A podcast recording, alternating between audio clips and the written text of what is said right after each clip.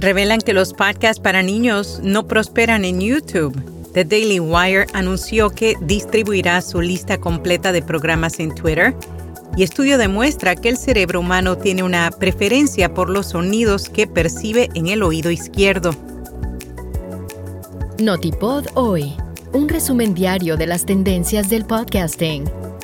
rss.com es almacenamiento de audio ilimitado, distribución automática a los principales directorios, monetización, análisis de multiplataforma, un sitio web gratuito y más. Prueba rss.com completamente gratis haciendo clic en las notas.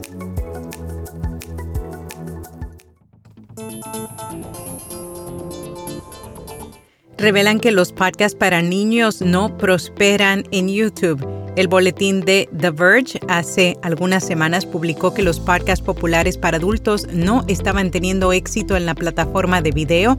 Ahora aseguró que eso también puede ser el caso de los podcasts para niños. Hace seis meses el editor de podcasts infantiles Tinkercast comenzó un experimento en YouTube. El editor detrás de títulos populares empezó a publicar episodios en YouTube y YouTube Kids, creando videos con animación ligera solo para la plataforma. Si bien Tinkercast llegó a una audiencia nueva y más diversa, ese grupo fue mucho menor que su audiencia de podcast tradicional. Entre las razones está el hecho de que la programación de Tinkercast tiene que competir con todo un universo de contenido para niños en YouTube.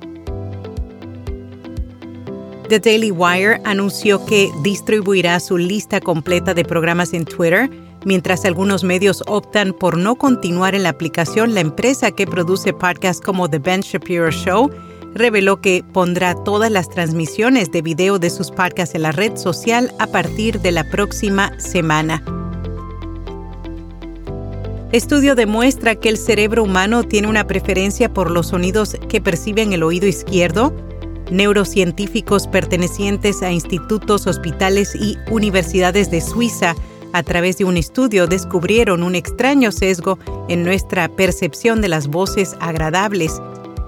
Según las imágenes cerebrales de 13 adultos, los sonidos positivos desencadenan una actividad neuronal más fuerte en el sistema auditivo cuando se escuchan desde el lado izquierdo, específicamente cuando los participantes del estudio escucharon vocalizaciones humanas felices desde tres direcciones diferentes, ambos lados de su corteza auditiva se activaron, sin embargo, las grabaciones escuchadas solo en el lado izquierdo provocaron una respuesta neurológica mucho más fuerte.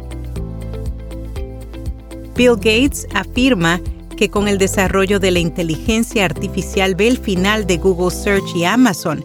El cofundador de Microsoft considera que Google Search, Amazon y Shopify pronto quedarán obsoletos si la inteligencia artificial continúa evolucionando al ritmo actual. Empresa de videojuegos se asocia con Acast para que administren sus operaciones de podcast. Ubisoft, quien tiene una amplia variedad de podcasts relacionados con sus juegos más exitosos, ahora contará con Acast para distribuir, vender y promocionar sus podcasts.